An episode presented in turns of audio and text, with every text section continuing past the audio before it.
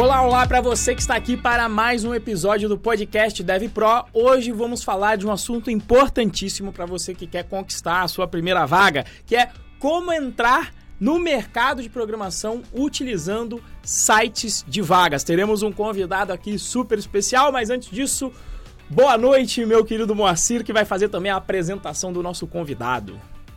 Boa noite, bom dia, boa noite, boa tarde, boa madrugada para você que está aí do outro lado é, deste aparelho. Não sei onde você está ouvindo, se você está ouvindo, se você está vendo, né? Aí no, se você estiver ouvindo no Spotify é, ou em qualquer outra plataforma de podcast, se você estiver nos vendo no YouTube, é, sinta-se saudado aí em qualquer período do dia que você esteja.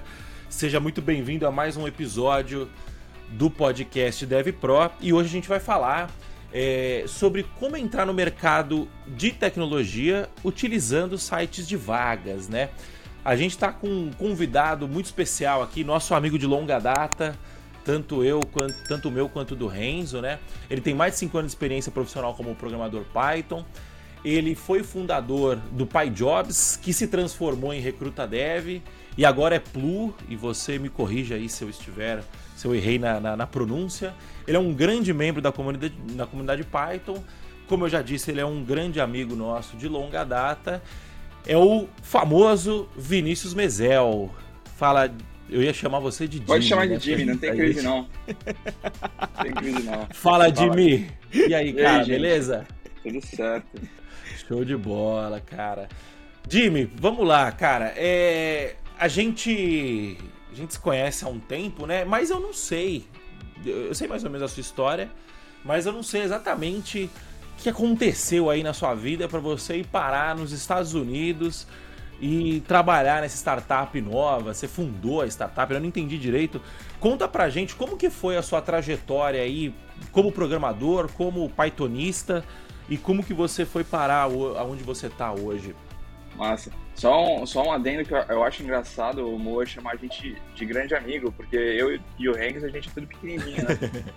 Então, não tem nem como falar que a gente é grande. E eu, e eu sou grande, né? Eu, eu tenho... Talvez se juntar nós dois, aí dá, dá, um, dá o tamanho do Moacir, né? Mas... Pra, quem, pra quem não nos conhece pessoalmente, eu tenho 1,91 de altura. O Renzo tem quanto? 1,62. 1,62 e você, Jimmy? 1,68.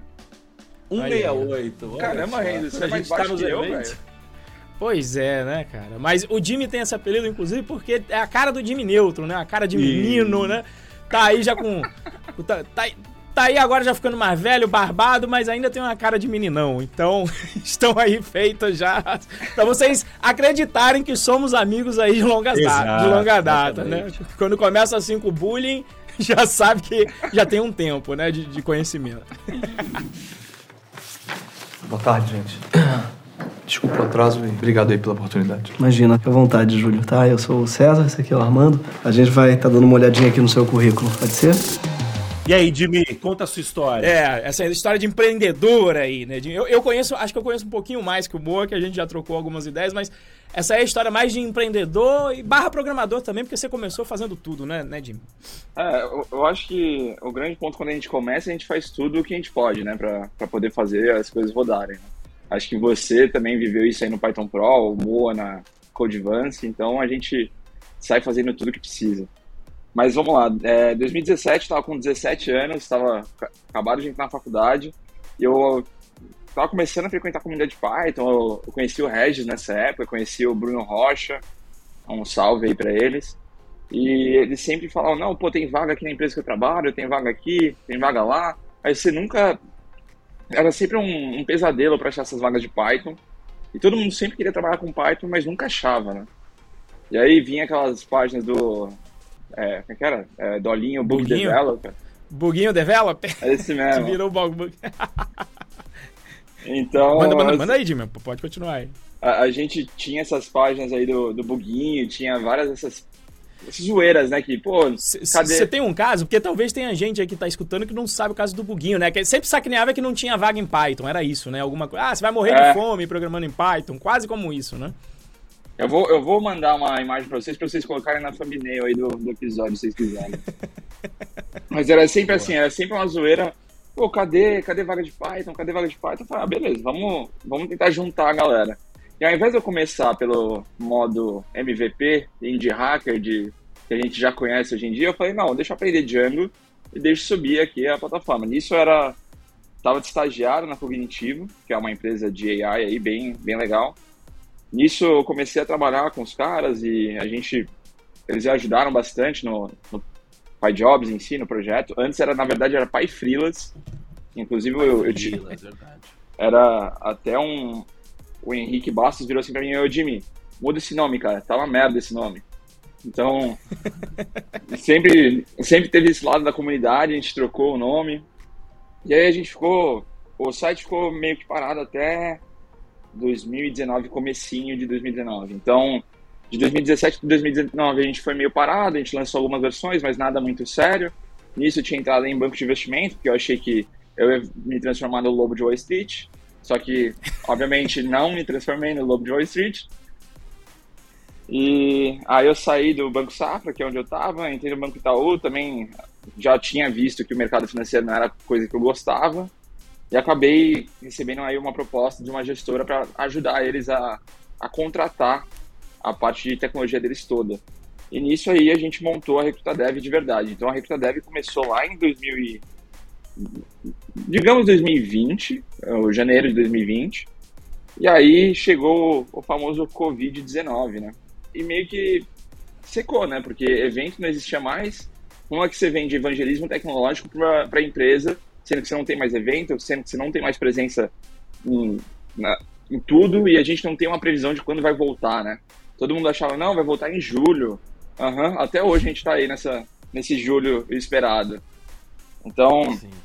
Nisso a gente começou a pivotar, eu chamei o meu sócio hoje, que é o Rodolfo, ele estava me ajudando com marketing. Isso, até um salve aí pro Rodolfinho. Esse cara aí ajudou a gente muito a transformar basicamente a plataforma do, do que ela é hoje. Então a gente saiu de uma plataforma que era só vaga e divulgação de comunidade mesmo para uma coisa muito mais séria, muito mais profissional, é, estruturando o processo, todas aquelas coisas que você também já, já implementou no DevPro. Então, se você pegar aí o começo da sua empresa, com certeza está lá, metendo a mão no código, xingando você mesmo por código que você esqueceu de comentar no passado, esse tipo de coisa. E aí o Rodolfo também me ajudou a me xingar desses códigos que eu tinha esquecido de comentar. Então, assim, ele me ajudou bastante. A gente começou a ganhar bastante tração e em novembro a gente conheceu a Exponential Ventures, que são os nossos investidores. E em maio do ano passado a gente acabou fechando uma rodada de investimento deles. Então, basicamente, eles adquiriram uma, uma parcela aí da, da Recruta Dev, do PyJobs e Front Jobs, e a gente fez um acordo de troca de ações. Então, as ações que eram dessas empresas viraram ações da Plu e a gente, nós três somos sócios, eu, o Rodolfo e o Adriano, que é o ele é um brasileiro também, só que mora lá nos Estados Unidos há algum tempo. E aí nisso a gente falou, não, vamos para lá para passar um tempo no, nos Estados Unidos para a gente poder realmente construir junto essa plataforma. E foi aí que eu fui para lá e, e virei esse mini fuzileiro naval aí que vocês viram no Instagram. É, só, só contextualizando, é que o menino tava aparecendo só com, com fuzil, rapaz. Fuzil, pistola, atirando lá nos Estados Unidos. Falei, quem colocou a, a, a, arma na mão desse menino aí? 22 anos agora, pelas contas que eu fiz, é isso? 22? 22. Olha aí, 22 anos. Falei, quem botou uma arma na mão desse moleque aí? Né? E, e, só vendo lá, tirando onda com os gringos no, no, no, nos Estados Unidos. Mas então a razão foi essa, por conta da, da Plu que você foi para lá para Pra, enfim, já que é uma marca agora internacional, você foi para lá porque está baseada lá a empresa agora, não é isso? Sim. A, a, empresa é incorporada nos Estados Unidos e aí a gente está realmente fazendo todo o esforço para manter tudo por lá. Porque a grande questão é o seguinte, a gente sabe que as pessoas elas querem migrar para uma carreira internacional, mesmo até no começo, num estágio internacional, para poder aprender a falar inglês, para poder ter essa oportunidade. E se a gente fazer tudo isso aqui no Brasil, a gente consegue, só que a gente não consegue ser tão efetivo e ter tanta eficiência no processo quanto a gente está lá fora, é, do lado de Microsoft, IBM, Google, tudo na mesma, na mesma cidade que a gente estava. Fora sem contar com a várzea, que é empreender aqui nesse país, né? Fica um pouco mais protegido, com Exato. um pouco mais de segurança legal, né? Lá fora. Então acredito que também deva ter essas razões aí também ou não? Tem. A, a, razão de incorporar lá fora em Delaware é justamente isso. Maravilha. Então, é o lugar favorito Se incorporar que... em Delaware? É. Menos imposto, né? É um dos. E, Delaware, e menos burocracia também, né? Delaware é um dos lugares que tem menos imposto. Delaware, Wyoming e Texas. Texas tem algumas vantagens para a empresa que é setor financeiro. Então, no fim do dia, no fim do dia ele não abandonou tanta ideia de, de virar o lobo de Wall Street aí, né? Então, incorporando lá em Delaware. né? O, o, lo- É, Judeu, o né? lobo de Wall Street não, né? O lobo de Wall Street não mais, mas virar aí o Mark Zuckerberg olha talvez. aí, olha aí, Ó. maravilha. Isso aí, cuidado, você vai estar depondo lá no Senado americano daqui a pouco. Tô de boa, viu? É isso aí, cara. Show de bola, Jimmy. Cara, e, e, e essa, esse fundo, como que vocês conheceram eles? Co- Como, como que foi esse approach? Tipo, tem, te- teve programação no meio? Foi a programação que te levou pra isso? É, ou foi o pessoal que você conheceu através da programação? Como, como que foi isso? Qual que é o papel da programação nessa nesse networking todo aí? É, você vai achar que é uma piada muito de mau gosto, na verdade, porque eles estavam procurando um programador Python e a gente ofereceu que a gente encontrava esses candidatos. A gente acabou encontrando, inclusive alguns aí que estão na comunidade do DevPro. A gente acabou contratando para eles. E foi basicamente assim, a gente falou, pô, legal, você tem esse fundo, como é que funciona? E acabamos se engraçando, mas assim, se não fosse a programação, é, se não fosse, com- vamos lá, se não fosse a computação, eu não sei o que eu estaria fazendo hoje da minha vida. Eu ia estar perdido numa USP da vida, num ITA da vida, alguma coisa assim, fazendo Trabalhando no. um doutorado. no- onde, que ele, onde que ele trabalhava? Lá no, No negócio de- Butantan. de- de- aí. no Butantan, eu ia falar de botânica. Trabalhando no, no negócio do Butantan lá, né? fazendo umas vacinas, sei lá, ia estar fazendo alguma coisa muito louca, cara. É, é legal, a história do Jimmy é muito doida, porque a, a gente já conversou muito em muito evento, e o Jimmy é teimoso pra caramba, não ouve o, o, o- que o, o titio Renzo falava, o, o titio Moa falava, mas ele tem uma, caracter- uma característica que é foda, que ele é. Ele vai dando as resiliente. caras e vai fazendo as coisas e vai. Puta, tá certo, tá errado, mas va- vai pra frente, continua pra frente. Eu, eu admiro isso, eu acho isso muito bom. É, e, e- e o exemplo do Jimmy é muito bom porque ele, ele chegou na comunidade Python sem saber programar, né?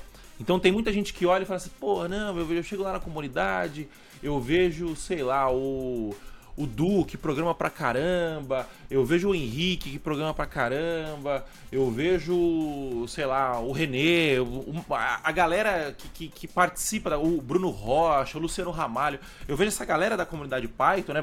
Tô, tô citando alguns nomes aqui, tem, muito, tem centenas de outras ótimas pessoas lá, né?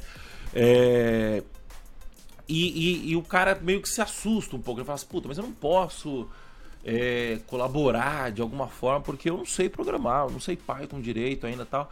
É, e, e o Jimmy, ele ajudava a organizar os grupais, né? Ele, o Eric, o Eric Deck, é, ele, ajudava a organizar os grupais e, cara, o Regis também ajudou, organizou muito o grupai. É, eu, eu não conheci o Renzo num grupai, eu, eu conheci o Jimmy num grupai, eu acho. É, Foi. Eu, o Renzo eu conheci na Python Sudeste, que é uma iniciativa da comunidade também. É, então, assim, esse, esse ecossistema, ele é muito rico. E o Jimmy chegou e falou assim, cara, eu vi uma oportunidade aqui, deixa eu usar a programação para resolver um problema. E isso é muito do que a gente vende aqui, né, Renzo? Do, do que a gente vende como ideia, né? É, é essa ideia que a gente prega aqui. Cara, vai resolver, resolve um problema. Quando você tem um problema real para resolver, é, que gere valor para a sociedade ou para si próprio, né? Não, não precisa ser necessariamente. O do Jimmy era um, era, um, era um filão de mercado aí. Você não precisa necessariamente ser um empreendedor, mas você tendo um problema real para resolver, isso ajuda você a ir, se, a ir desenrolando, a ir conseguindo aprender. Foi mais ou menos essa trajetória, Jimmy? Cara, foi, porque assim, eu, eu tinha começado. Eu nunca. Eu tenho um problema que eu não consigo fazer as coisas sem utilidade. Então, eu, tenho muita dificuldade de entender a arte, de entender a música por si só. Isso eu tô até tentando resolver. E tô- eu tomo esporro praticamente toda semana de alguém por causa disso. Mas assim, é, é muito estranho você virar e falar, pô, eu programo porque eu gosto de programar. Não, eu, eu programo porque eu preciso resolver um problema e eu gosto de programar também, mas Se eu pudesse, eu ia estar lá, sei lá, dando rolê com meus amigos. Eu prefiro dar rolê com meus amigos. É, eu sou assim também. Então, a, a, gente tem esse problema muito sério e eu acho que é uma oportunidade, porque a gente acaba se focando em não na especificação de como o C99 foi desenvolvido lá em 1900 e bolinha. Então a gente acaba sendo bem pragmático.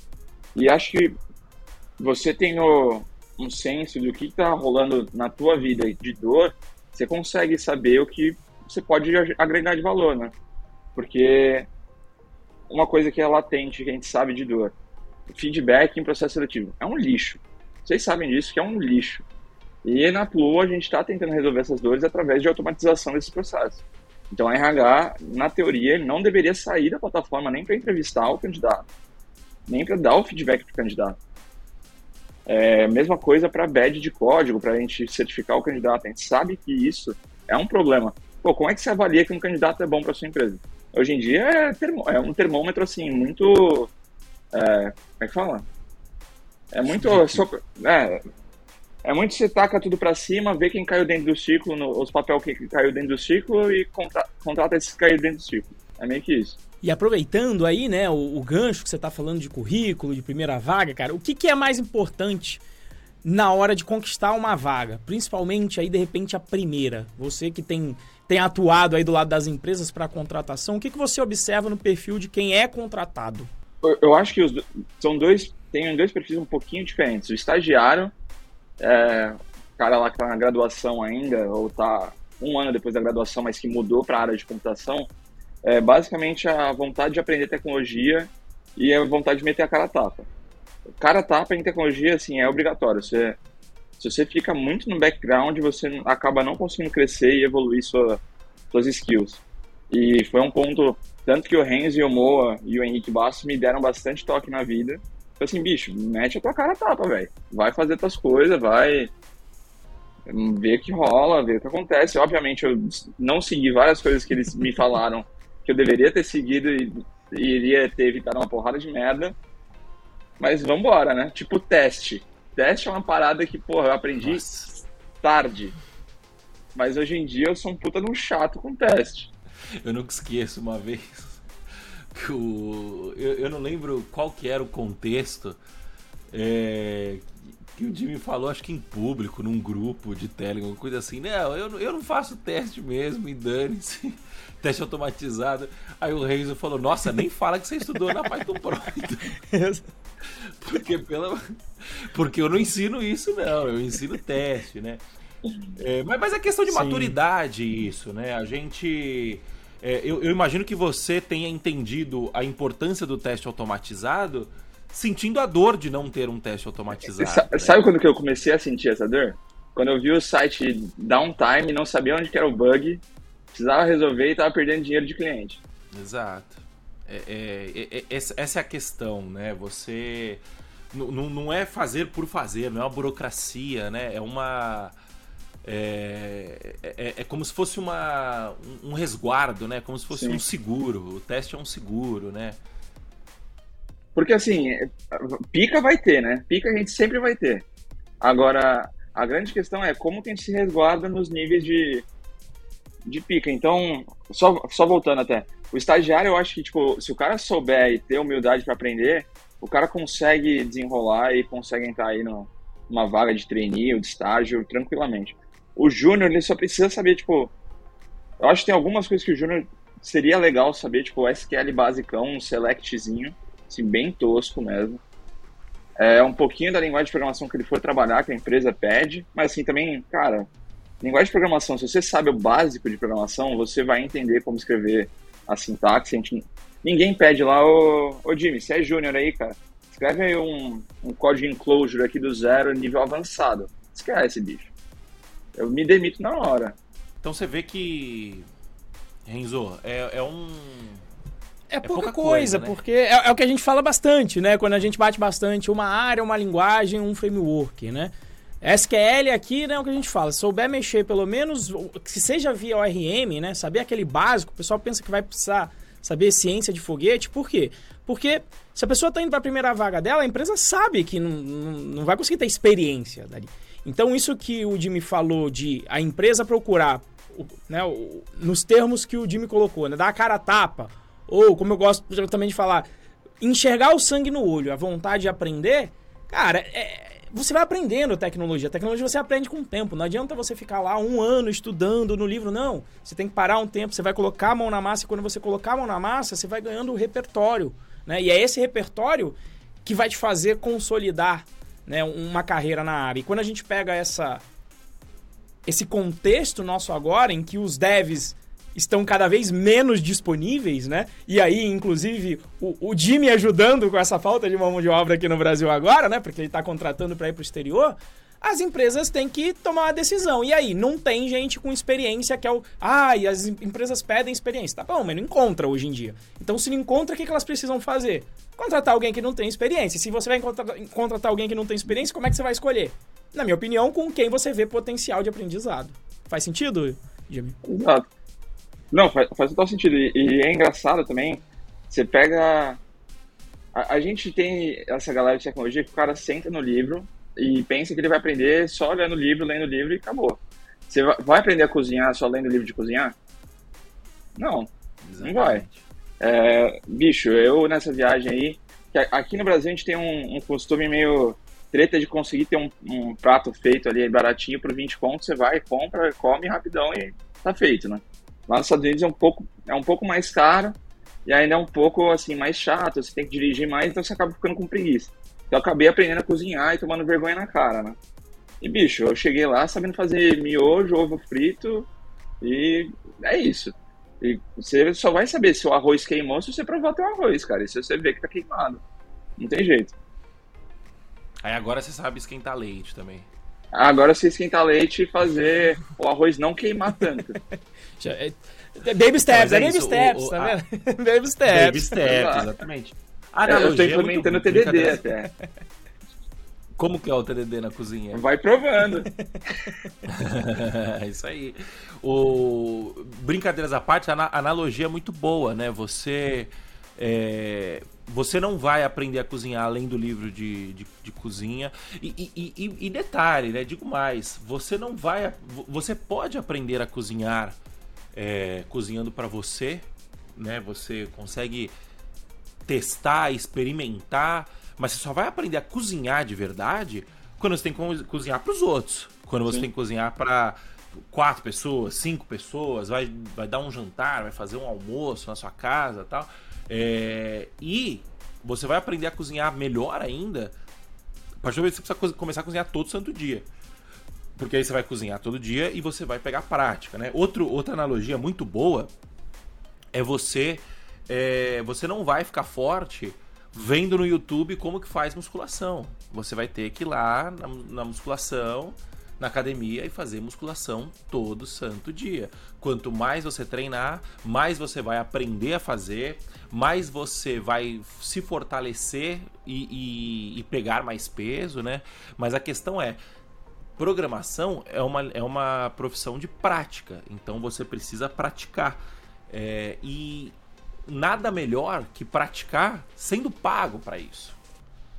Porque o cara que tá querendo, como o Renzo estava falando, o cara que ele tá querendo ser contratado, é, a- empresa que tá querendo contratar, perdão, ela ela tá numa sinuca de bico hoje em dia.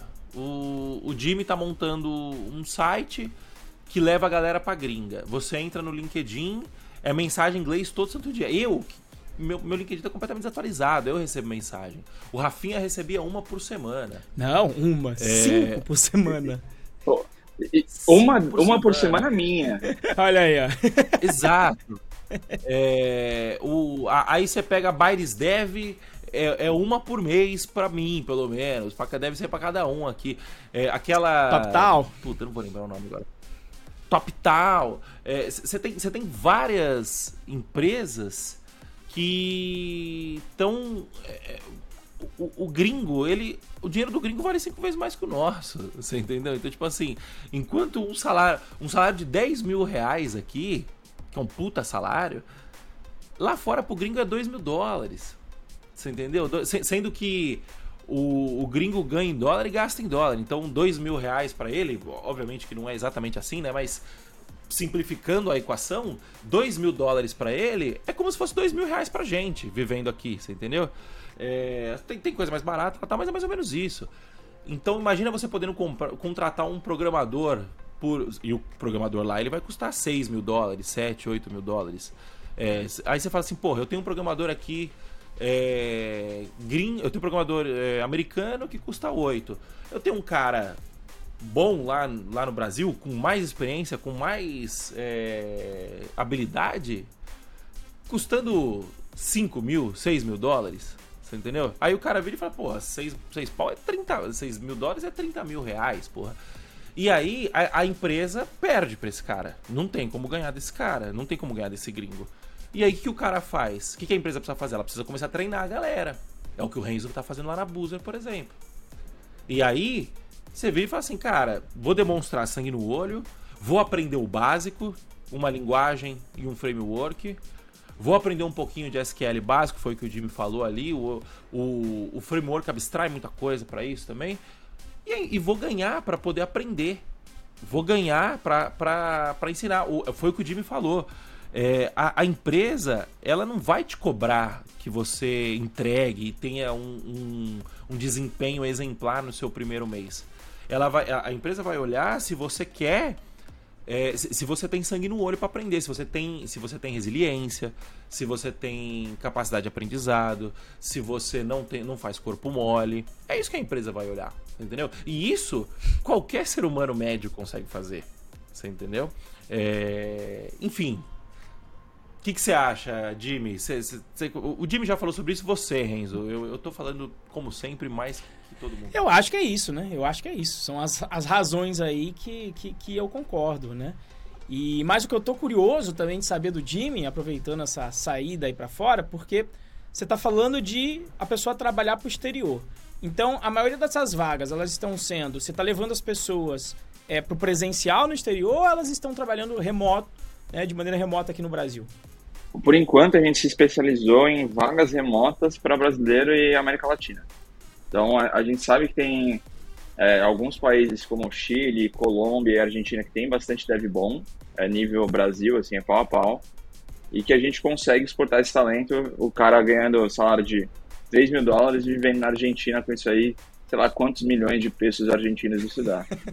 agora ele deve ser dono da 3 mil dólares na Argentina, agora deve ser o dono da cidade. É. Buenos Aires. Quase isso. E, e, e, aí uma pergunta também, esse trabalho remoto, então, pro exterior, ele também é uma realidade para quem tá começando? Para quem tá. Porque muita gente, né? Muita gente tem aquele sonho, nossa, eu quero trabalhar para fora, eu quero ganhar isso em dólar, que o Moacir tava falando, eu quero fazer meus 30 mil reais. Quando, como que isso virou uma realidade para alguém que tá iniciando aí na carreira? Isso é interessante. Eu, eu, a gente tá com, hoje em dia, no nosso time, de tech sou eu e mais dois júniors. Eu sou, continuo metendo uma massa. De vez em quando, se o site cair, pode me cutucar lá, que foi provavelmente merda minha. Então, é o TDD que falhou. então, assim, é, a gente tem trabalhado bastante em treinar o, o potencial da galera. É, é um pouco difícil porque você não tá no tete a tete do dia a dia lá pra. Ó, oh, cara, não, é desse jeito, aí você pega, você desenha você pega a mão do cara, você fala, ó, oh, cara, faz assim, desse jeito, porque desse jeito já foi provado, tá aqui os artigos. Mas você acaba tendo isso porque você tem todas as ferramentas de comunicação hoje em dia para poder fazer isso. E eu lembro quando eu comecei, há cinco anos atrás, eu, eu trabalhava com o Felipe Cruz. Acho que o Renzo conhece ele. Sim, sim, conheço. Então, pô, eu trabalhei com o Felipe Cruz, com o Stalinho. O Berim, acho que. Não, o Berim não tava. Era o Felipe Cruz e o Stalinho. E eu era o único estagiário da área de desenvolvimento e eu ficava em São Paulo e eles ficavam no Rio. Então eu trabalhava remoto, basicamente, para eles. E a gente trocava ideia, a gente ia muito, muito trabalho remoto. Então acho que é só uma questão mesmo de você conseguir se fechar no ambiente e se focar.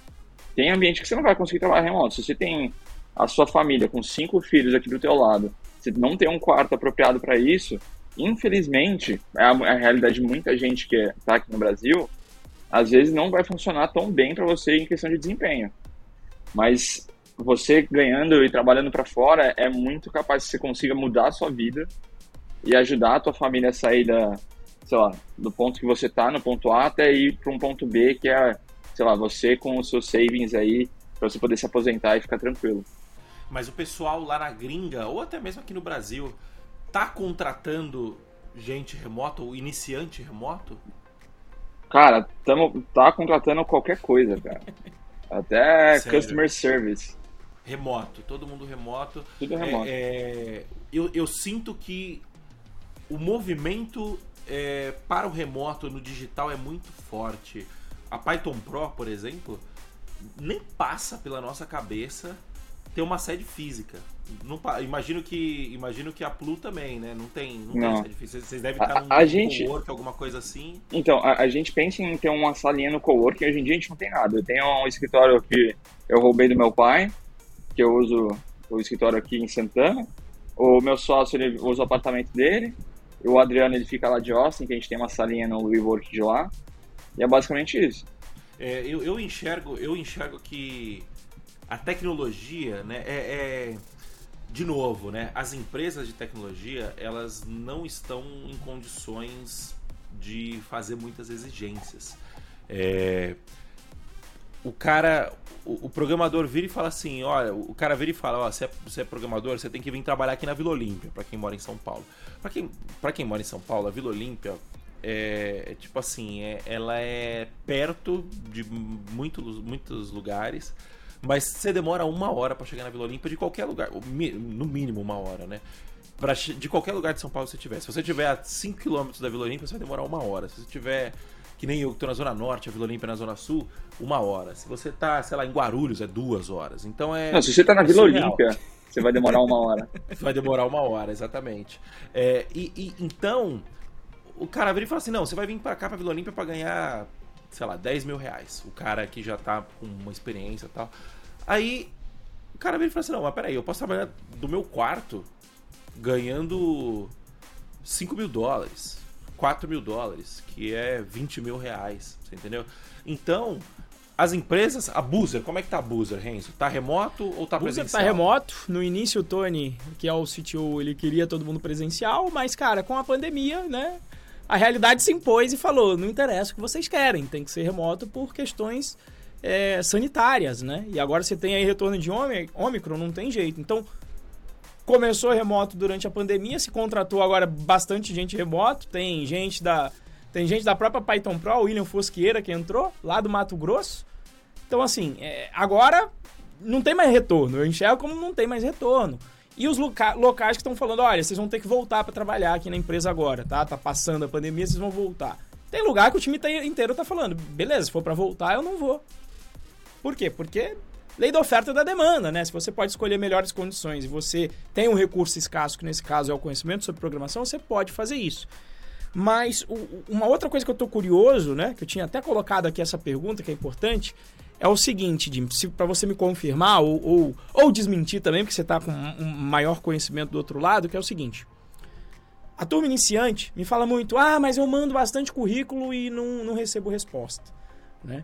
E aí eu, eu até digo para eles, eu tenho aqui as minhas, as minhas considerações sobre isso, mas você acha que isso é uma realidade? Que a turma manda o currículo e ou não tem uma resposta ou tem uma negativa muito rápido para quem é para quem não tem experiência na área, né? Para quem lembra que aqui geralmente está escutando você que está aqui do outro lado, normalmente tem pouca experiência, normalmente não tem experiência na área, ainda não trabalhou para conquistar a primeira vaga. Você acha que faz sentido essa afirmativa que essa fase de currículo é mais difícil para quem não tem experiência? É um pouco mais difícil, sim, mas é contornável, porque assim, quando eu comecei não tinha currículo nenhum e consegui meu primeiro emprego no primeiro mês de faculdade. E não tinha currículo nenhum, tinha um GitHub lá super cru. Inclusive eu descobri que meu GitHub é mais velho do que muito GitHub de muita gente da comunidade. Eu achei até engraçado isso aí. E eu tinha lá um GitHub bem capenga com código PHP, código Python que eu fiz tosqueira, então tinha muita coisinha assim. É, é realmente a questão de mostrar as coisas que você já fez e projetinho. É, a empresa, se você falar, "Ô, empresa, eu já trabalhei com alguma coisinha aqui, ó, só que é só o que eu já fiz, pô, a empresa vai gamar em você. E isso, isso é a realidade na Plu hoje? Hoje, olha, pra você ter uma ideia, a gente tem um, um cara que a gente contratou, ele tava no ensino médio, ele acabou de completar 17 anos. Que maravilha. Ele é um dos nossos, ele é um dos nossos engenheiros de front E, cara, o maluco manda bem. Tem um que tá. E a primeira vaga na, dele? Foi a engenharia primeira vaga dele? Foi, saiu direto. É, ensino médio, imagino, mas vai que, né? Porque tem uma galera de ensino médio que às vezes coda desde o fundamental. Não era o caso. Ele é, ele é do ensino médio, acho que aprendeu a codar, acho que entre ano passado e esse ano. Cara, ele tá num nível de React bem, bem interessante. Ele consegue desempenhar bastante as coisas. É, precisa de guidance? Precisa, obviamente. Como todo mundo, até eu preciso de guidance de vocês pra tomar porrada. Então, é isso que a gente tem, os amigos e emprego, né? E você vê muita gente com o mínimo de vontade você consegue, cara. Não, você vai esperar também que você vai mandar o currículo lá, que você tem lá a tua faculdade lá. Você fez FATEC, fez FIAP ou USP. E você só esperar que isso vai te salvar, esquece. É, tem que, tem que desenrolar, né? Não, não, não segura só mais isso. Como diria o Henrique Bastos, é o desenrolo lifestyle. Exatamente, exatamente. Cara, é, é- faz muito sentido. É, é, é- é o que a gente sempre prega aqui, né? Você, você tem a chance de, de mudar para um, um mercado que te permite tudo isso. Te permite trabalhar de casa, te permite trabalhar é, com o que você gosta, com, com computação, te permite ganhar, acessar outros salários, né? E agora a gente tá percebendo que, cara, não tem tam- assim não, não- até a gringa né os caras até estão contratando os caras pô Jimmy é, o cara 17 anos tipo que não tem experiência né beleza é, tem uma galera que acompanha aqui a gente que acaba indo muito num, num- num- o pessoal tá fazendo transição de carreira isso acaba é, galera geralmente um pouco mais velha mas pô um cara de 17 anos tá conseguindo né então é cada vez mais real isso né Sim. Ô Jimmy, é, a gente a gente tá vendo aqui, né? Agora que a gente já sabe como que o cara faz, né, pra, pra, pra conseguir um... A gente já percebe que o trabalho remoto, ele tá mais, muito mais palpável depois da pandemia, muito mais simples e é uma realidade muito, muito mais latente, né?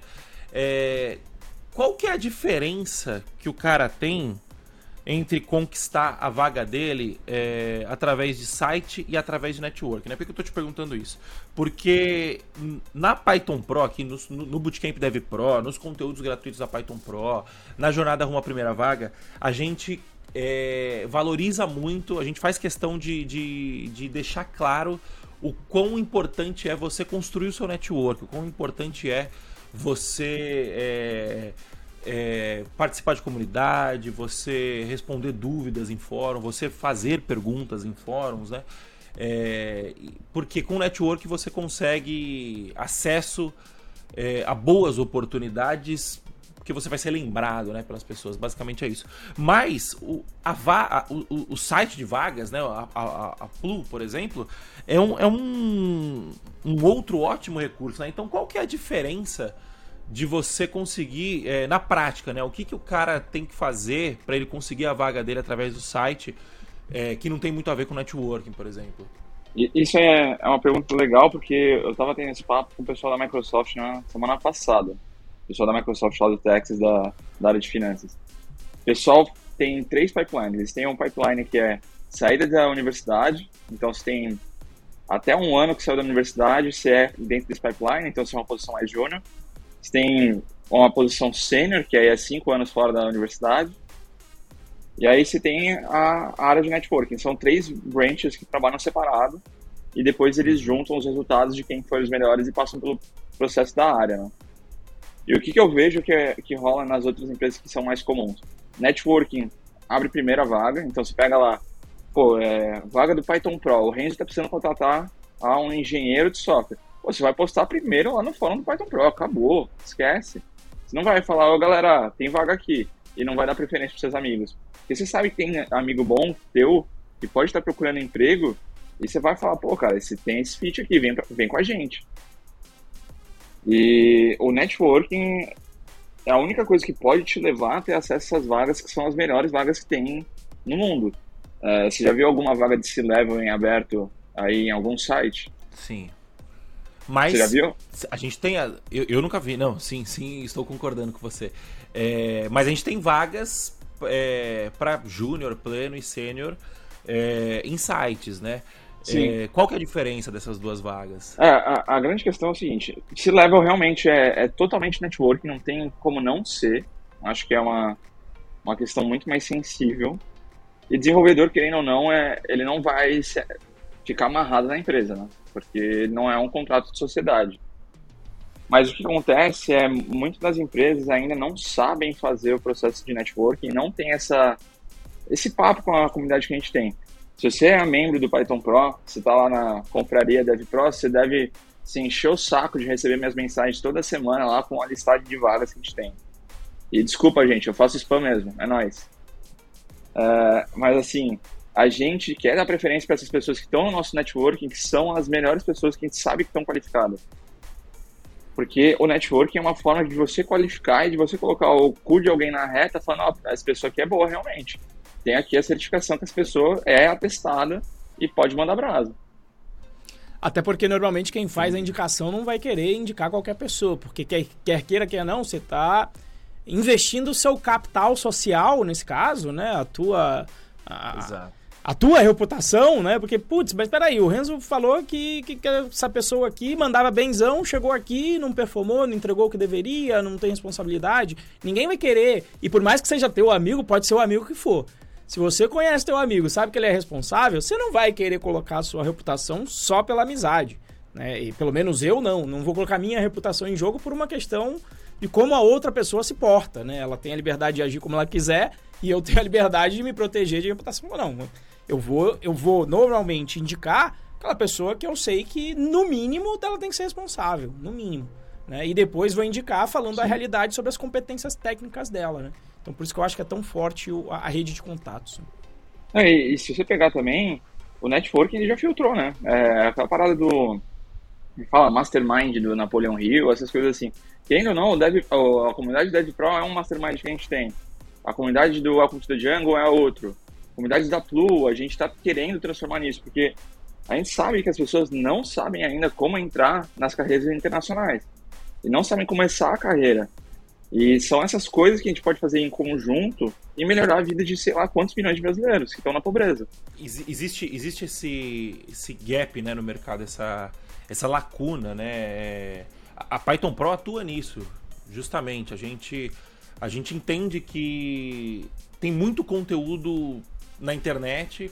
É, se você perguntar para qualquer pessoa, é, porra, eu quero aprender a programar. É, você entra no YouTube e você entra lá, sei lá, no, no curso do. No, no, curso em vídeo do Guanabara, curso excelente, uma qualidade excelente, você vai aprender a programar. Você entra lá na Udemy, compra um curso de 20, 30 reais, você vai aprender a programar.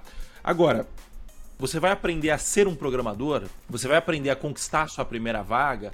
É, isso é mais difícil, por quê? Porque é, esse, esse, esse é, um, é um conhecimento, esse tipo de conhecimento que ele tá meio que disperso na, na, na, na sociedade, nas, nas, comunidades, nas pessoas.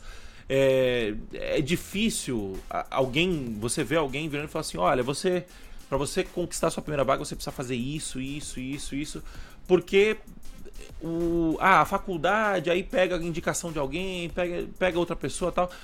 A, a Python Pro veio justamente para é, otimizar esse, esse processo, né, Renzo? Essa, essa ponte, né? Tentar tangibilizar esse conhecimento, né? É, tanto que demorou, né, pra gente conseguir, né, é, determinar, né? E, às vezes a gente falava, não, é, é... Eu me lembro de um termo quando o Moa chegou, não, conteúdo não é importante. Não, conteúdo é importante, mas a gente queria deixar claro o como justamente a rede tem um papel fundamental nesse processo de catalisar, da pessoa chegar mais rápido no mercado. Por quê? Porque justamente você tem a construção da rede aqui. E, e, e isso que era o difícil da gente tangibilizar e passar para as pessoas, né? Até que a gente foi vendo os resultados acontecendo e acontecendo num tempo cada vez menor. Da pessoa chegar lá cada vez mais rápido. Por causa do conteúdo? Uma parte do conteúdo, uma boa parte por causa da curadoria do conteúdo. Mas uma outra parte tão importante quanto o conteúdo a parte da rede de contatos, fazendo indicação. Isso, o conteúdo é a premissa, exato. O conteúdo você consegue. Se fosse conteúdo, fosse a resolução do problema, é o que você falou. A gente não precisava nem existir, né? O YouTube tinha resolvido o problema, a Udemy com os cursos baratos tinha, tinham resolvido o problema. E a gente vê que o problema continua aqui e ele não foi resolvido. Né? Então, é- essa, essa é a filosofia, eu acredito até parecida, né? De que Plu e, e- Python Pro compartilham. Faz sentido, Jim? Ah, e, e, na verdade é o seguinte, né? As coisas que a gente faz são muito complementares, né? Porque a gente tá. É um objetivo comum aqui. A gente quer ajudar as pessoas a poderem crescer na carreira delas, se- seja como for. Vocês são a ponta educacional, que a gente já é parceiro há sei lá quantos anos, e a gente é a ponta de achar a, empresa que quer apostar nesse profissional que tá aí na, na tua comunidade, né? Então, não tem como a gente não ver esses resultados, cara. Acho que a gente está cada vez mais fazendo um trabalho coerente. É, é até engraçado eu pensar, tipo, cara, eu acabei de me formar na graduação. E sabe que eu usei meu diploma da graduação para alguma coisa? Não, não usei para nada. Não serviu para porra nenhuma. Serviu mais o diploma do, do Python Pro do que qualquer outra coisa, cara. Então, assim, são essas coisas que fazem pensar, será que o ortodoxo, o caminho comum que a gente já segue há sei lá quantos anos, a, a- desde a Revolução Industrial, funcionam? Não, não funcionam. Então, como que a gente pode resolver e otimizar esse processo? E aí que eu vejo que a gente se encaixa e não tem é, comparação. Você vê os alunos do Python Pro e os alunos que saem só de um cursinho de programação da, da graduação. É, eu, eu, não, eu não, não digo que não funcione o caminho ortodoxo, né? Ele funciona. A questão é que ele é um caminho mais longo, né? Digamos assim. É o, o- Hoje ele é um caminho mais longo, né? Porque eu acredito que se a gente pegar, sei lá, 10 anos atrás, quando eu fiz faculdade, era tava começando, as coisas estavam começando a mudar, então assim, era difícil, não era tão simples você conseguir um emprego é, como programador sem estar numa faculdade, você entendeu? Eu conheço poucas pessoas que tiveram esse, esse caminho. É, há 20 anos atrás, sei lá, o Renzo, quanto tempo faz Eu, da 2008. faculdade? 15? 2008 eu formei, é, tá fazendo agora aí 14 anos. 14, né? É, era um pouquinho mais difícil ainda. Se você pegar 20 Não, anos atrás. Não tinha nem internet então banda caminho- larga aí na época de faculdade que eu entrei, 2004, 2005. Então, se, eu, se pegar quando eu entrei na faculdade, banda larga, banda larga não era efetiva. Você não ia conseguir ter uma videoaula online. né? a, gente, a gente tinha isso em alguns polos, por exemplo, dentro da rede do ITA. Lá dentro e puxava um link. Quando uma pessoa conseguia puxar um link só para fazer download de conteúdo pra gente ver. Mas não é a realidade que é hoje de um YouTube tão forte que você coloca aqui para rodar um, um acesso a conteúdo na quantidade que a gente tem hoje, né? É, quando eu tinha 12, 13 anos, que era mais ou menos nessa época, eu acessava, ficava até meia-noite pra, pra conseguir acessar, pra baixar três músicas, tipo, é, assistir um vídeo, alguma coisa assim, demorava tipo, é, sei lá, minutos, tipo assim, 20, 30 minutos, é, era surreal. É, então, esse caminho ortodoxo, ele fazia sentido nessa época, entendeu? Porque o mundo se movia mais lentamente, né? O mundo não, não- a a questão é que o mundo se atualizou muito e o Brasil ele é um país muito engessado. Tipo, você tem é, você tem que pedir a benção do MEC para fazer uma alteração aqui. Você precisa ter um currículo de dois anos e meio, três anos, um tecnólogo, quatro anos para um bacharel. E- Curso de empreendedorismo no primeiro ano, de, de- de- que, que- que- que- que por alguém que nunca Não, empreendeu, né? Eu tive, eu tive, eu eu aula de inglês. Eu tive aula de inglês. Ah, de, de inglês não, perdão, de português. Eu tive aula de. é, Eu não, puta, não vou lembrar o nome, era comunicação alguma coisa. comunicação eficiente, sei lá. Comunicação É, não técnica, pode ser? Não lembro, era, era comunicação de alguma coisa, que era aula de português, basicamente. É, tinha aula de inglês também, que. Pensa comigo, que o cara não aprendeu inglês até, até, até então. Você acha que uma aula por semana o cara vai aprender inglês? E aí dava uns bob ainda, tipo É. assim, não, porque é o inglês técnico. E aí chamava um professor que não entendia absolutamente nada de tecnologia, que era um professor de inglês. E, então, assim, é, esse caminho, o- o- a, a rapidez, a agilidade do mundo não permite mais isso, entendeu? Então, o, o ortodoxo ele vai funcionar ainda? Ele vai, só que o custo dessa demora ela é alta, né? Tipo, você vai ficar quatro anos. E estamos falando de faculdades públicas ainda, né? Se você vai passar ainda para as privadas, Sim. aí ainda tem a qualidade, né? De, não vou dizer de todas, mas uma boa parte de qualidade muito duvidosa. Né? E, e a faculdade pública tem mais um detalhe que é o seguinte: se, se o curso demora três anos para acontecer, você vai, você vai se informar em cinco. Pelas greves que vem no meio do caminho.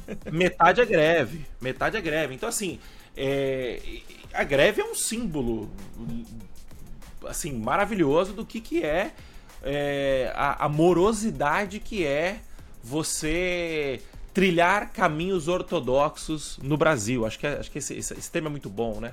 É, enfim, eu, eu, discordo, eu só discordo um pouquinho de você nesse ponto. E achar que não serve, né? Eu acho é só, que. Só é ineficiente. Eu acho que ele serve, mas ele demora. Ele é ineficiente, é, exatamente. É, é, ok, eu entendo o ponto de vocês faz, faz mais sentido. Porque talvez até tenham áreas que. Bom, você não vai contratar um médico que está aprendendo na prática, né? É, não, é, eu ainda tô. Eu, eu só tô no, no, Só estou ainda no escopo programação. No de programação, essa é uma realidade. É realidade Sim. em vários outros cursos, né? Mas mesmo o exemplo que você deu, por exemplo, medicina e, e odontologia. Duas áreas de saúde. Ele não, a pessoa não sai da faculdade. Primeiro que ela vai meter a mão na, em gente durante a faculdade. Depois tem um período para medicina de residência. residência. Ou seja, tá ali metendo a mão na prática. Por quê? Porque também você não vai querer ninguém colocando a mão um médico colocando a mão em um paciente só tendo feito faculdade mais nada. Ele tem um período de aprendizado com alguém que tem prática para mostrar para ele no dia a dia como é que é de verdade, né? Você não vai abrir o, o, o tórax de alguém para fazer um transplante cardiovascular de coração, um transplante de coração, só tendo lá, li o livro, tá safa, me dá aí o bisturi que agora vamos lá. Agora não vai, ele vai fazer várias e várias vezes com outra pessoa auxiliando justamente porque, né, beleza, você leu a prática, você leu a teoria, mas agora tem os detalhes do dia a dia até você está acostumado com aquela situação, né? E, e mais um detalhe, é, o, o, mercado, o mercado da medicina, ele permite essa, entre aspas, morosidade. Por quê? Porque uma coisa é você quebrar um, um software em produção. Outra coisa é você errar uma cirurgia. Se você errar uma cirurgia, a pessoa morre. Então, assim, é...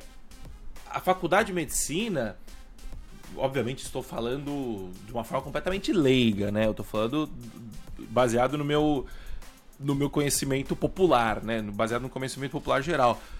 Ela, ela prepara o cara e, e, você vê, faculdade de programação não tem prática. Ah, e o cara vai, escreve código e tal, não sei o que, não escreve. Né? Você, você não entra numa empresa é, programando código que vai para produção igual um cara na residência vai tratar uma pessoa que está doente de verdade, né? Ou que precisa de um tratamento de verdade. Entendeu? Você não vai ter isso.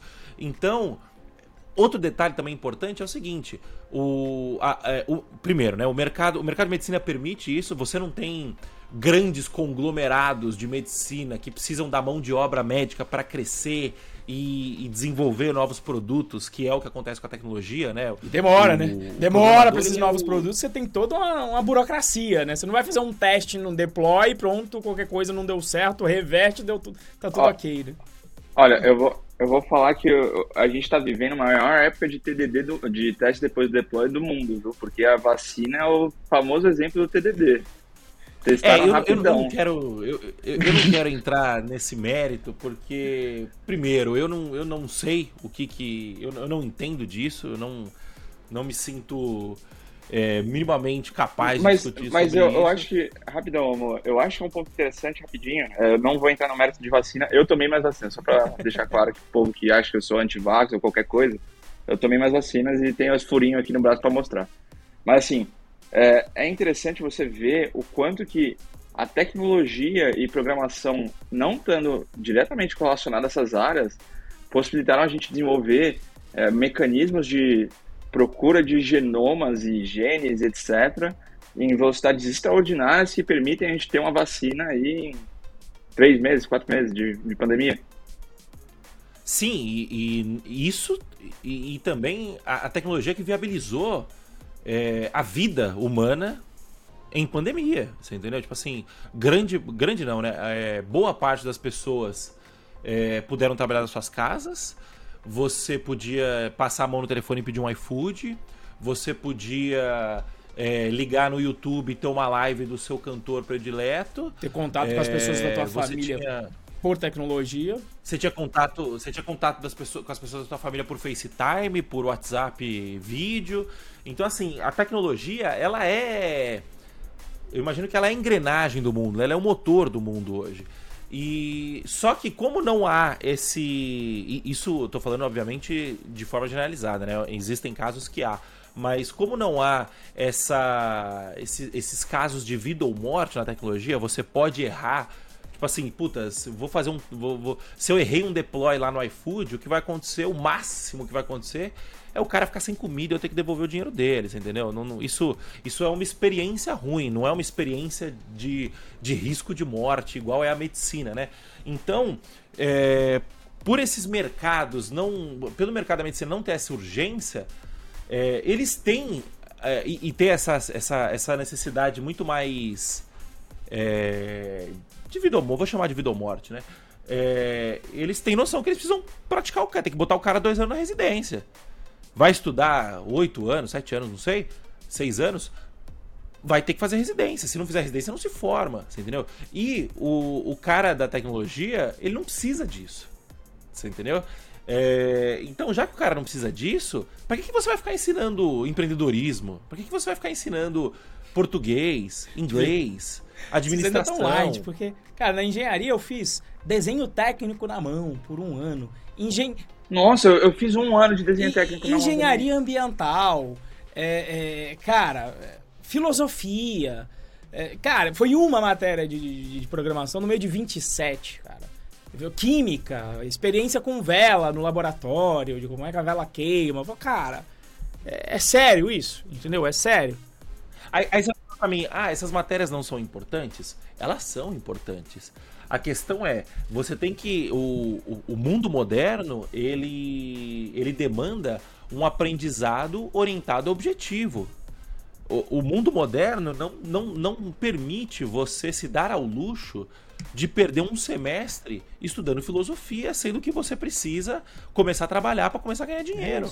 Você entendeu? A gente. A- a- é, est- estamos falando do brasileiro médio, entendeu? Quando, quando eu entrei na faculdade, eu entrei na faculdade para conseguir um trabalho.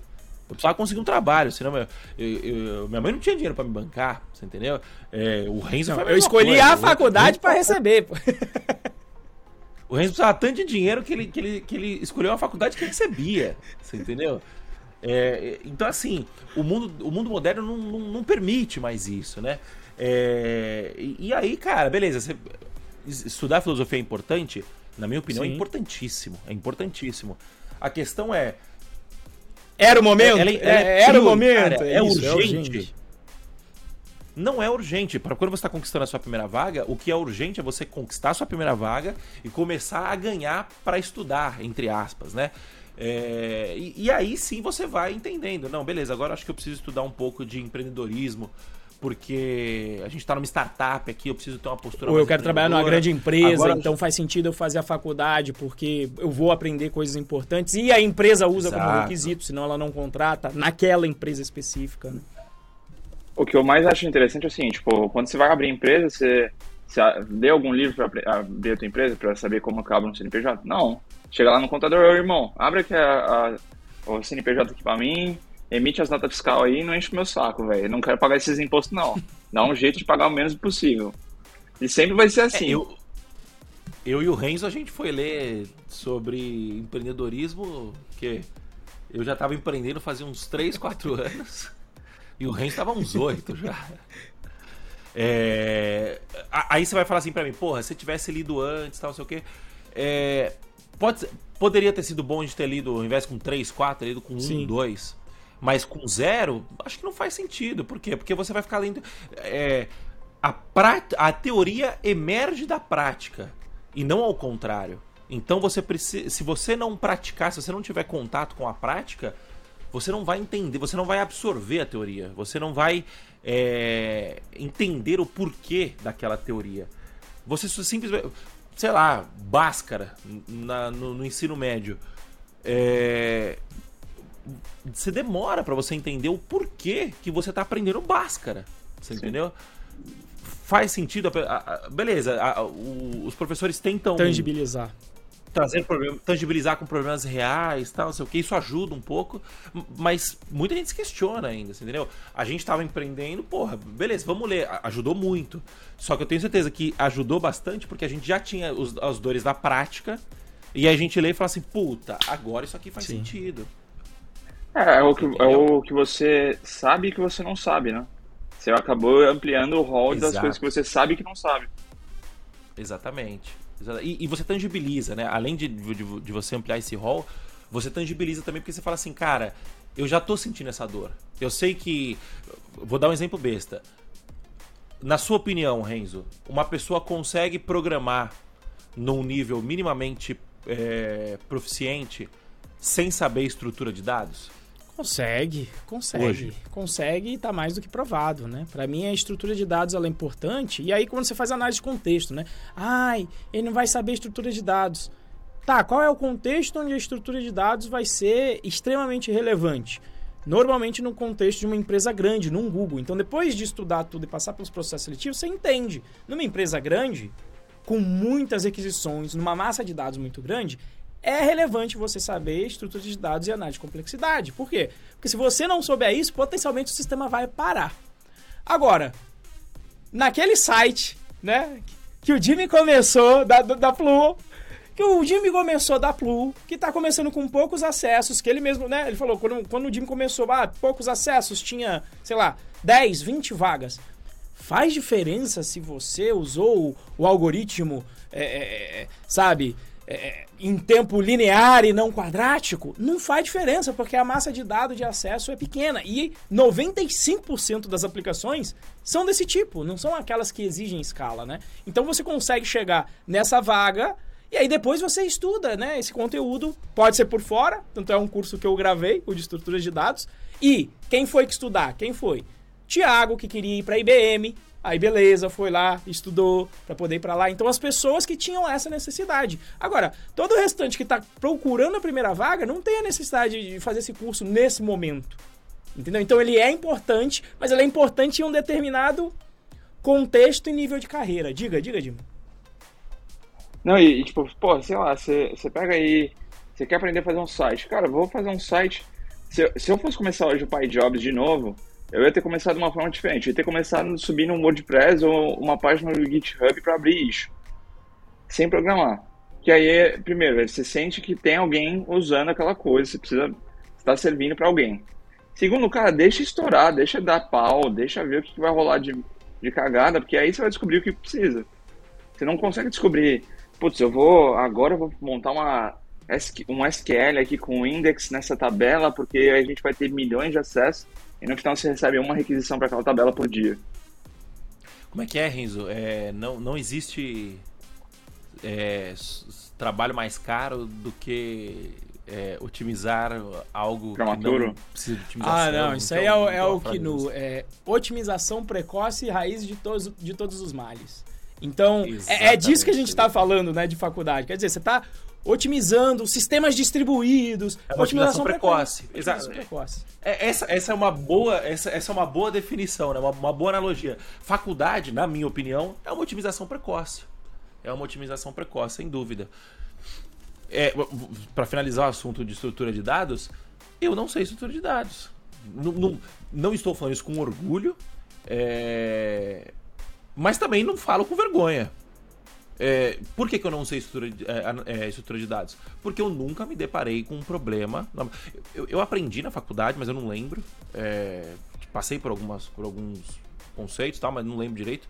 Mas é, eu não aprendi estrutura de dados porque eu não me deparei com nenhum problema que necessitasse de uma otimização a nível de eu entender uma estrutura, a nível de eu, de eu olhar e falar assim, não, eu posso aplicar essa estrutura aqui, fazer uma análise de complexidade. É, já passei por alguns problemas de otimização e eu otimizei de outras formas. Otimizei com máquina, otimizei com banco, otimizei com distribuindo requisição com cache. Entendeu? Então, assim. É... Ah, puta, Moacir, você é um mau programador porque você não sabe estrutura de dados? Não, me considero um bom programador. Ah, Moacir, você é, é, um excelente programador? Não. Por quê? Porque eu não preciso ser um excelente programador. Porque o, todos os problemas que eu resolvi até aqui, é, o meu nível de, de, de, de habilidade de programação foi mais suficiente. Você entendeu? Agora, sei lá, o, a gente tem problemas lá na Boozer, imagino de. A Boozer toma o quê? 50 mil requisições por dia? 100 mil requisições por dia? Cara, potencialmente, mais. Em tempo de live, tinha, em tempo Mais, de lives né? tinha 50 mil pessoas online. E se tem 50 mil pessoas. Não, e, e não é só requisição de, de. Isso, de imagine, humano, né? Imagina as pancadas de né? requisição. Então, aí sim faz sentido. Uma das, das vezes que eu vi, inclusive o Alisson, nosso instrutor, que estava revendo o curso de estrutura de dados, que foi lá e pegou e aplicou né, busca binária em um algoritmo. Por quê? Porque era onde a gente mais batia. Né? E essa busca, normalmente, não é o que vai te ensinar na faculdade. Na faculdade, não vai te... qual é a ferramenta que faz monitoramento de aplicação? Puta, tu não aprendeu isso na faculdade para achar o, o gargalo de onde é que tá esse problema. Ó, isso aqui é onde é feito mais requisições possível. Beleza. Até a- quando encontrou lá o ponto, aí ele lembrou, ele até me mandou, Renzo. Aí, botei na prática agora estruturas de dados. Mas isso ele me mandou um e-mail. E, tipo, foi uma solução em. Desde que a gente tá lá dois anos, entendeu? Ah, agora usei aqui a busca binária pra gente otimizar uma parte de busca que tá batendo toda hora. Em particular, é uma pesquisa por IP lá. Então, é, é nesse nível, mas veja só, usado uma, duas vezes durante dois anos de carreira de alguém que tá numa empresa grande já com uma boa experiência. Então, que não. Né, que, que 95% dos programadores não vão encarar esse problema no, no dia a dia. né? Sempre vão estar trabalhando na- nas aplicações mais simples. De, de, de 95% dos programadores. Sim, os iniciantes. né? Não, É, eu diria até dos, dos programadores, porque a grande parcela das pessoas não estão trabalhando em empresas grandes. Está resolvendo o problema de empresas Não, pequenas e, e, e outra médias. coisa. E, e se você pegar os problemas que são realmente que precisam ser resolvidos com essas estruturas, você vai pegar e vai colocar lá, sei lá, num Pandas. Ah, joga lá no Pandas e tá resolvido, pronto. A abstração tá feita. Então, sei lá, é 1% realmente dos desenvolvedores que tem que passar tempo escovando esses bits aí de estrutura de dados, etc. Mas com certeza, amor, você já pensou, pô, ao invés de eu fazer com uma lista, eu vou fazer com uma tupla por causa de, sei lá, é, consumo de memória é um pouco menor. Ou vou fazer com o generator porque eu não vou estourar meu buffer. Já pensou essas coisas também? Só que eu acho algumas coisas. É, talvez eu seja um pouco mais nerdola nesse aspecto, mas Você- tem uma- Se você- eu escrevi um código ontem, meu amigo, que eu fiquei Ma- com uma vergonha. manda pra desse mim, manda pra código. mim. Que eu não vou mostrar pra ninguém, cara. Porque foi assim. é, eu- mas é por quê? Porque eu tava com preguiça. Porque eu falei, cara, esse código aqui precisa resolver esse problema. Pra você ter uma noção, era uma lista que eu, que eu, eu, eu precisava iterar ela mais de uma vez. E, cara, é, eu, eu, eu podia iterar ela uma vez só e fazer tudo que precisava fazer. Só que aí eu olhei e falei assim, puta, já iterei uma vez, eu não vou ir lá e voltar a refatorar o código. Vou iterar de novo. E iterei a lista de novo e, cara, ai meu Deus, eu tô iterando é uma lista de 100, 100 posições, um script que roda de minuto a minuto. Não vai mudar diferença nenhuma. não- puta, vai virar um código, vai ser um código em produção, tal, aqui, beleza, depois refatora tal. É, não Deixa precisa estourar. começar porco, né? Não, não, não precisa começar porco, mas você também não precisa começar é, fazendo over, overengineer, né? Fazendo otimização precoce. Porque, como diria o, a pessoa aí que o Renzo falou... Kinu. É... o Kinu. Otimização precoce é a raiz de todos os males. Renzo, vamos pegar o caminho da roça aqui? Vamos, vamos. Cara, Jimmy, queria te agradecer aqui pela presença, por esse bate-papo. As portas estão sempre abertas aqui, tá? O Moacir depois faz o jabazinho, né? Um pouquinho aí da Plu depois. O Moa, terminando aí também, já pode fazer um jabazinho para saber como é, que, como é que te encontra, como é que te encontra a Plu. Mas queria te agradecer pela disponibilidade de tempo aqui. As portas estão sempre abertas, como sempre, tá bom, meu, meu querido? Pô, é nóis. Eu que queria agradecer de estar aqui, né? Porque faz tempo que a gente não se vê, a gente não vai nos eventos mais, tem essa maldita pandemia que não acaba nunca. Eu quero poder sair com vocês aí, a gente poder ver todo mundo e, e viajar aí pra Python Brasil. Isso aí, faz o seu jabazinho aí, onde que o pessoal te encontra nas redes. Então vamos lá. Faz o jabá De- da Plu. Rede social aí, vocês- todo mundo pode me encontrar aí no arroba VMESEL, é V-M-E-S-E-L. É, provavelmente vai estar na descrição do episódio, se não tiver eu dou um tapa no Moa aqui pessoalmente aqui em São Paulo. É, De, da Plu, é, o site é plu.jobs. Eu mandei um link agora aqui pro Renzo e pro Mo, que acho que também vai estar na descrição, que é o guia de como você Boa. começar a buscar essas vagas internacionais. Então, você já trabalha ou você não trabalha ainda, você quer saber o que, que você precisa saber para você poder entrar e conquistar essas, essas primeiras vagas internacionais. Tem tudo lá descrito, nível de inglês, o que, que você tem que ter de proficiência, é, se, como você trata a sua síndrome do impostor. Então tem todo esse material lá. E Plu.jobs vocês vão encontrar aí todas as vagas que a gente tem. A gente está começando a trabalhar com bastante coisa de metaverso. Então essa é uma tendência que está vindo bastante forte. A gente vai produzir uns conteúdos aí bastante legais nessas próximas semanas. E eu mando aí para vocês para vocês discutirem se é só bullshit do mercado ou se é realmente alguma coisa relevante. Show de bola, Maravilha. Jimmy. Bom, gente, muito, muito obrigado para você que está aí do outro lado pela sua audiência. É, se você quiser sugerir temas ou convidados, é, nos chame lá no Instagram. O meu Instagram é arroba Moacir Moda, o Instagram do Renzo é arroba RenzoProBR. É, e se você estiver ouvindo no Spotify, por favor, deixa aí, nos siga e deixa o seu, a, a, o seu review cinco estrelas. E se você estiver nos seguindo, perdão, se você estiver nos seguindo é, no YouTube, se você estiver nos assistindo no YouTube, é, siga-nos, siga o canal Python Pro e dê um like aí, dê seu comentário e ajude a gente aí a disseminar a palavra, tá bom? Muito obrigado, até a próxima e valeu, falou, tchau, tchau.